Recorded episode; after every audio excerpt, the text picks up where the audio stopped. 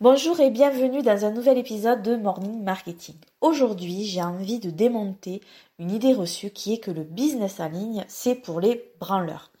Franchement, c'est l'image que j'en avais il y a quelques années, donc avant de faire du business, quoi. Dans ma tête, euh, le business en ligne, c'était pour les gens qui ont envie d'entreprendre, mais qui n'ont pas envie de s'embêter avec tout ce qui fait l'entrepreneuriat, tout ce que ça implique. Euh, par exemple, chercher un local, faire un prêt à la banque, etc. En fait, je vais te la faire court. Euh, le business en ligne, c'était pas du vrai entrepreneuriat pour moi. C'était juste faire mumuse et puis euh, parfois, sur un coup de chance, ben il y en avait qui réussissaient, donc pourquoi pas moi. Sauf que j'avais tout faux. Et tu le sais aussi, ceux qui réussissent, ben, ils se sont formés, ils ont investi en eux et ils bossent fort sur leur stratégie. Rien n'est laissé au hasard. Et donc, mon premier business, euh, je l'ai planté clairement à cause de cette idée reçue que, le business en ligne, euh, c'était pour les branleurs et que c'était finalement facile. Ce qui m'intéressait, c'était de bosser depuis chez moi, de m'occuper de mes enfants tout en gagnant de l'argent. Donc c'est encore le cas aujourd'hui, je te rassure. Sauf que mes erreurs du passé, ben, elles ont fait en sorte que j'applique maintenant les bonnes stratégies. Et incroyable, ça marche. À l'époque, euh, je pensais qu'il suffisait d'avoir une bonne idée de créer un compte Facebook et un site internet pour que ça fonctionne. Je n'avais aucune conscience de ce qu'il fallait faire pour tirer euh, mon épingle du jeu.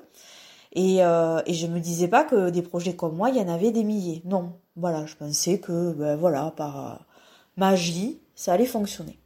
Et donc, je me suis plantée parce que je ne m'étais pas formée, tout simplement. Franchement, est-ce que tu crois que le gars qui veut monter une boulangerie le fait sur un coup de tête? Bien sûr que non. Déjà, il apprend à faire du pain et puis à le faire bien aussi, de préférence. Il va chercher un lieu où il y a besoin d'une boulangerie, euh, il va créer son environnement, il va travailler sur sa communication, il va travailler à comment fidéliser ses clients, etc., etc., etc. Ben, c'est pareil pour le business en ligne. Quand je vois parfois des, personnes qui comprennent pas pourquoi elles n'arrivent pas à décoller euh, parce que bah tu comprends, mais Tina, j'ai quand même 500 followers sur Insta, quoi. Je comprends pas pourquoi je vends pas. Ben, je me dis qu'il faut vraiment qu'elle sorte de cette idée que le business en ligne c'est facile, ça marche comme ça. Parce que sinon, ben, c'est vraiment la douche froide. Alors, qu'on soit clair, attendre que tout soit parfait pour décoller, c'est une vraie erreur parce qu'on risque de toujours rester à terre.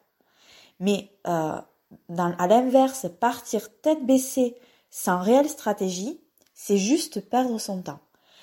Si tu veux percer dans le business en ligne, monte un vrai projet, apprends comment le mener à bien avec des personnes qui ont des résultats et tu passes à l'action. Voilà, c'est tout. Je te remercie pour ton écoute et puis je te dis à demain pour un nouvel épisode. À bientôt!